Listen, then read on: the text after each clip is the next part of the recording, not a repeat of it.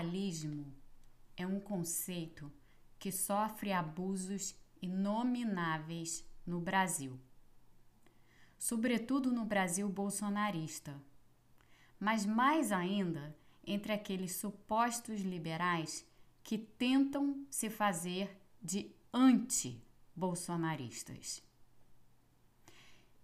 Em nome do liberalismo se confunde brutalidade com liberdade de expressão, o predatório com o livre mercado, o desprezo pelo coletivo com a responsabilidade pelo bem público.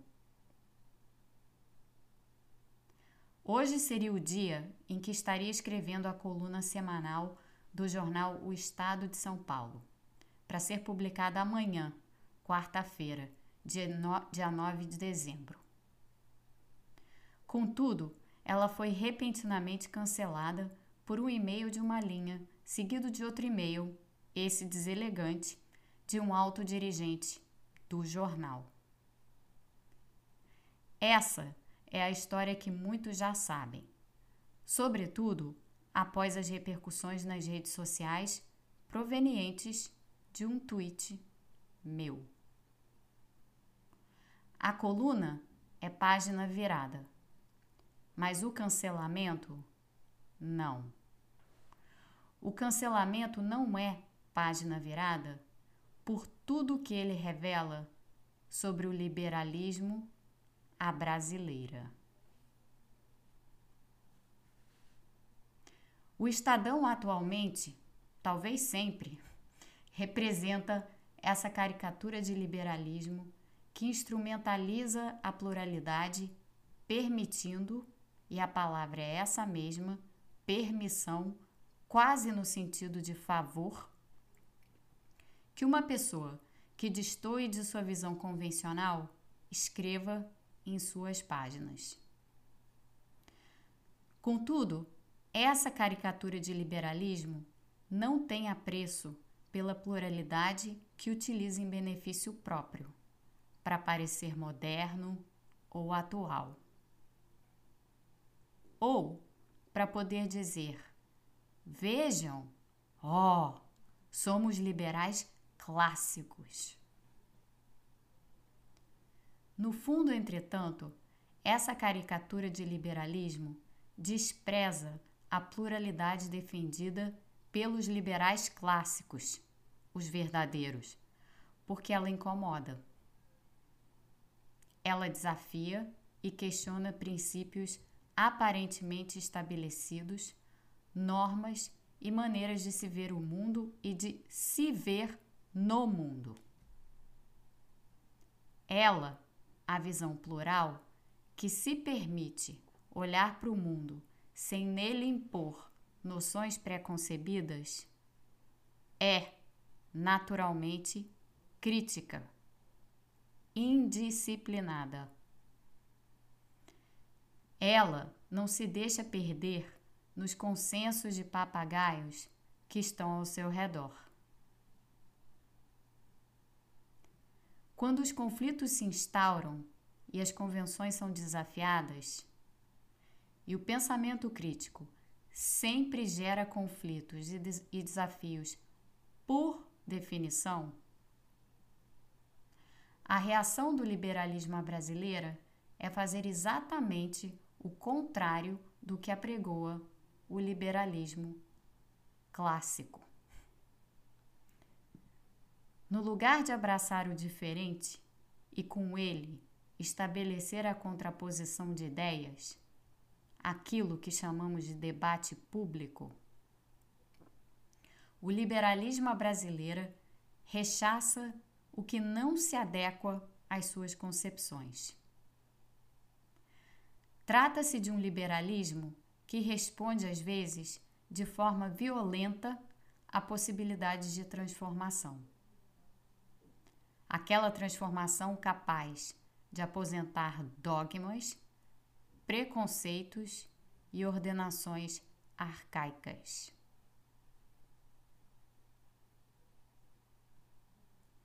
Como veículo tradicional, no sentido estático da palavra, o jornal se orienta por disciplinas, pela replicação de disciplinas acadêmicas, sobretudo as que produzem conhecimentos ordenados, ainda que não o entendimento dos problemas reais.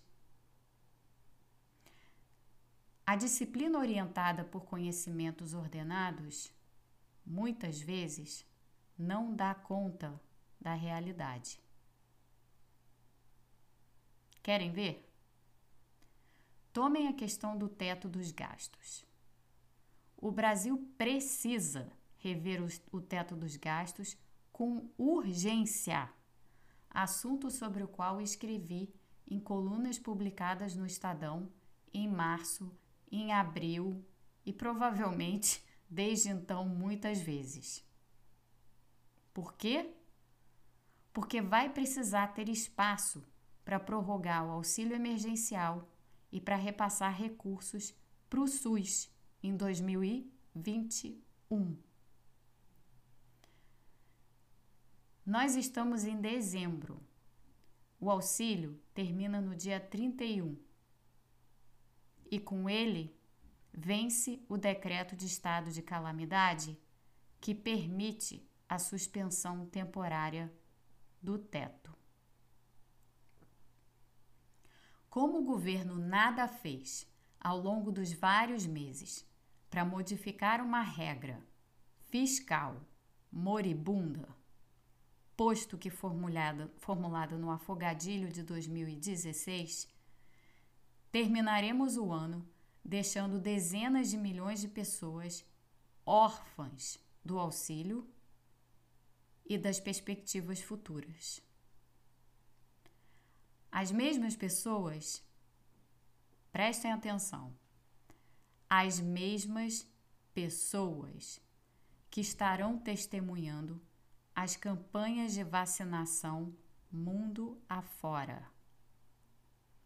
As mesmas pessoas, prestem atenção, que são desproporcionalmente afetadas pelo vírus. O que fazem os economistas imbuídos de conhecimento? Defendem a urgência de uma reforma administrativa que não haverá de salvar vidas no momento em que vidas precisam ser salvas. Que urgência é essa?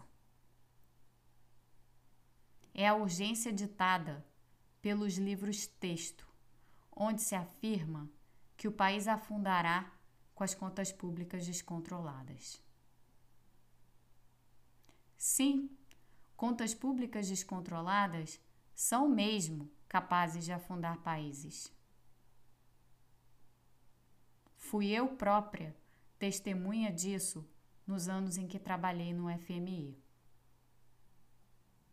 Mas, no momento, o vírus precede a preocupação fiscal. O vírus mata, o vírus afeta comunidades inteiras, o vírus reduz a capacidade de subsistência das famílias mais pobres. Como defender, diante disso, a soberania do conhecimento ordenado? O que vale mais? Essa disciplina de manter-se fiel aos princípios estabelecidos ou a adoção de políticas públicas para salvar as pessoas em um mundo que contradiz o conhecimento estabelecido nesse momento, nesse, no presente, o momento em que a gente vive.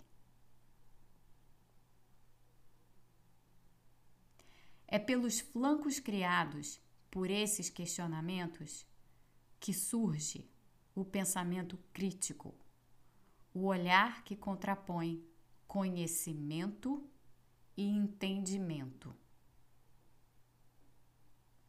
É claro que conhecimento auxilia o entendimento, mas entender transcende conhecer.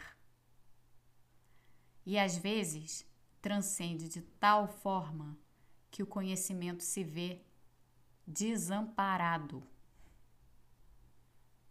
E é com esse desamparo que o liberalismo brasileira não sabe lidar. É nesse desamparo que o liberalismo brasileira se retrai, repete clichês e frases batidas quando não tenta calar. Há sempre um momento em que o desamparo é tamanho, a desordenação provocada pelo entendimento de que o mundo está além do alcance do conhecimento ordenado é tão grande que calar é a única alternativa para esse liberalismo às avessas que construímos no Brasil. Esse mesmo que alguns veículos da mídia resolveram encampar ou sempre encamparam. Mas o custo desse encampamento hoje é real e caro. Se antes era fácil calar o que era percebido como indisciplina, como ameaça às certezas sem embasamento na realidade prática, hoje isso é muito mais difícil, se não impossível. As vozes indisciplinadas vão sempre ecoar em outros meios. Seja em veículos que não só aceitam, mas têm enorme apreço pelo exercício de pensar, seja pelas muitas mídias alternativas. Canais de YouTube, podcasts, redes sociais até. Sinto pelo liberalismo brasileira. Sinto pelo estrago que ele provoca, pelo desdém que ele evoca. Sinto pelas pessoas que por ele se deixam convencer com tanta facilidade. Sinto, sobretudo, pelo país desgovernado. Quem abraça o liberalismo brasileiro, no fundo, tem algo em comum com aqueles que dizem criticar. Quem bate nos editoriais contra o governo, mas defende a cartilha do conhecimento ordenado em desalinho com a realidade, no fundo, aceita uma realidade alternativa. Ao fazê-lo, tornam-se iguais ao governo que criticam, na forma, no conteúdo e sim, até na maneira truculenta de lidar com aqueles que têm a audácia de arrancar a venda dos olhos.